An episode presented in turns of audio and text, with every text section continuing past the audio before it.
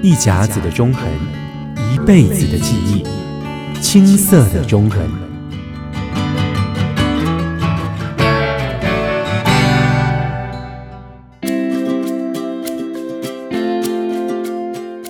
出门玩，不论是国内外，要如何证明你真的去过呢？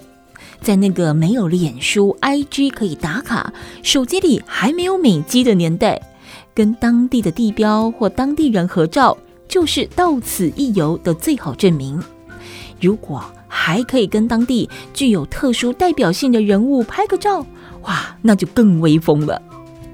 在中横公路，也就是东西横贯公路东侧太鲁阁口的牌楼，就是常常出现在到此一游照片里的地标。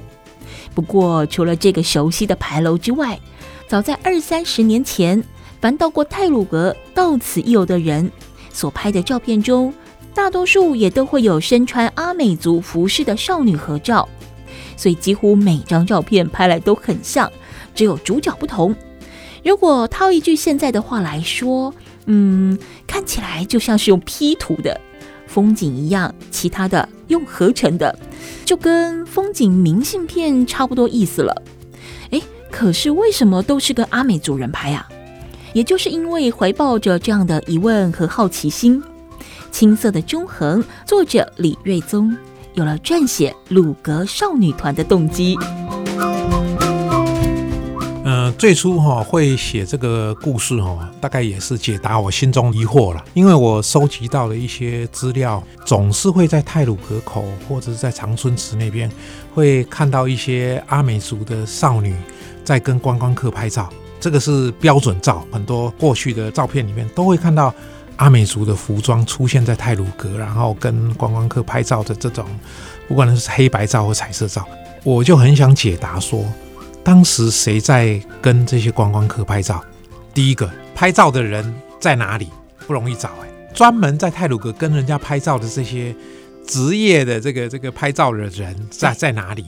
后来有人跟我说，哎，就在泰鲁阁口啊，有一个叫阿英姐啊，她年轻的时候就在泰鲁阁跟人家拍照啊。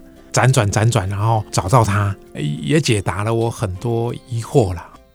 即使穿上阿美族的衣服和观光客拍照是一份工作，那装扮就等同于制服，所以也就没有美不美、喜不喜欢的问题。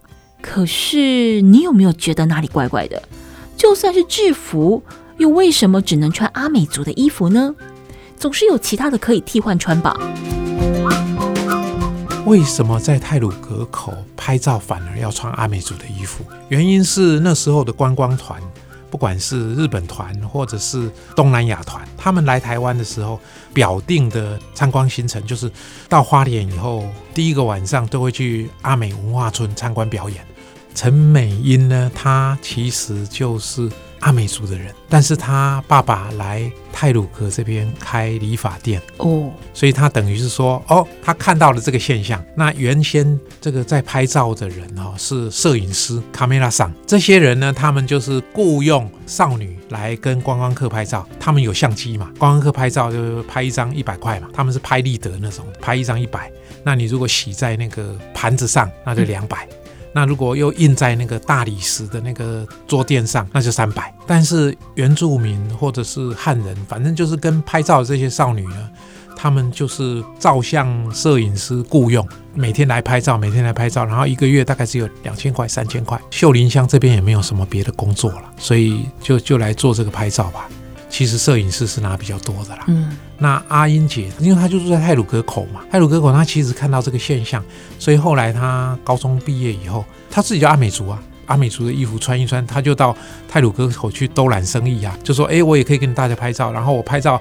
呃，我收费也很低廉，然后你们跟我拍，哦，他还长得不错，就被那个摄影师抵制嘛，找警察嘛，就说，哎，这是我们在这边拍照啊，他怎么可以来这边当个体户跟游客收费呢？后来警察就取缔他嘛，就去申诉嘛，就说，哦，这是我的故乡啊，我在我的故乡穿我自己的衣服拍照，为什么不行？后来警察就让他拍，后来他自己觉得说，那我的个体户，我觉得这个生意可以做，他就自己招募，招募加他一共五，就在泰鲁阁就开始拍照了。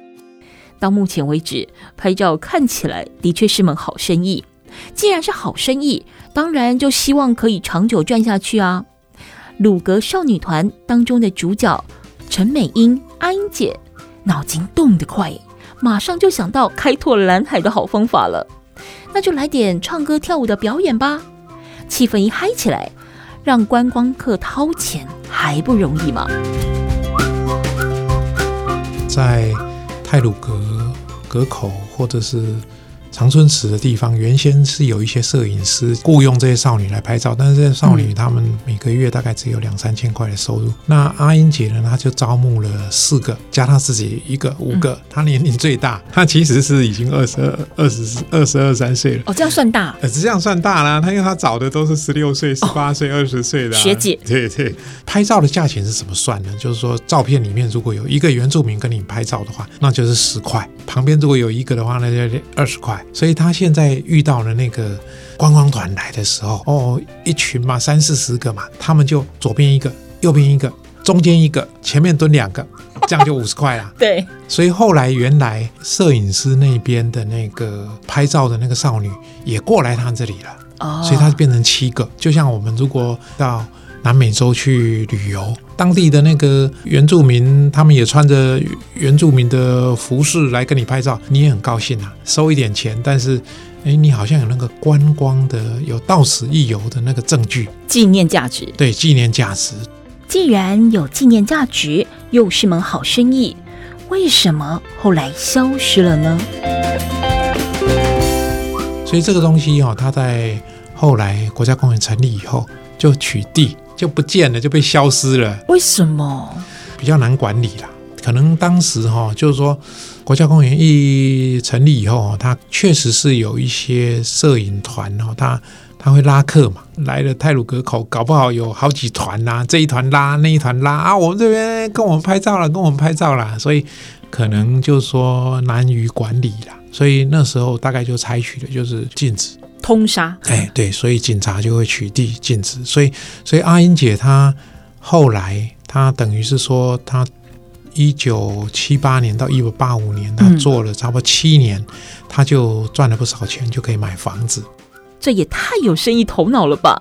要是现在啊，阿英姐肯定是某大企业的营运长之类的，有纪律又有效率，带领少女团闯荡泰鲁阁七年，这是她最风光的时候。也曾经有不少人组团模仿他的这门好生意，只是品质多半参差不齐，就少了一点阿英姐的系统化管理。因为家中变故，阿英姐把家里的店面卖出应急，而后来也曾经跟旅行社合作担任导游，开过一品店，经营小吃店。即使景物依旧然是全非，但鲁阁少女团美丽的存在。的确为青涩的中横增添了不少迷人的风采。中横的故事未完待续。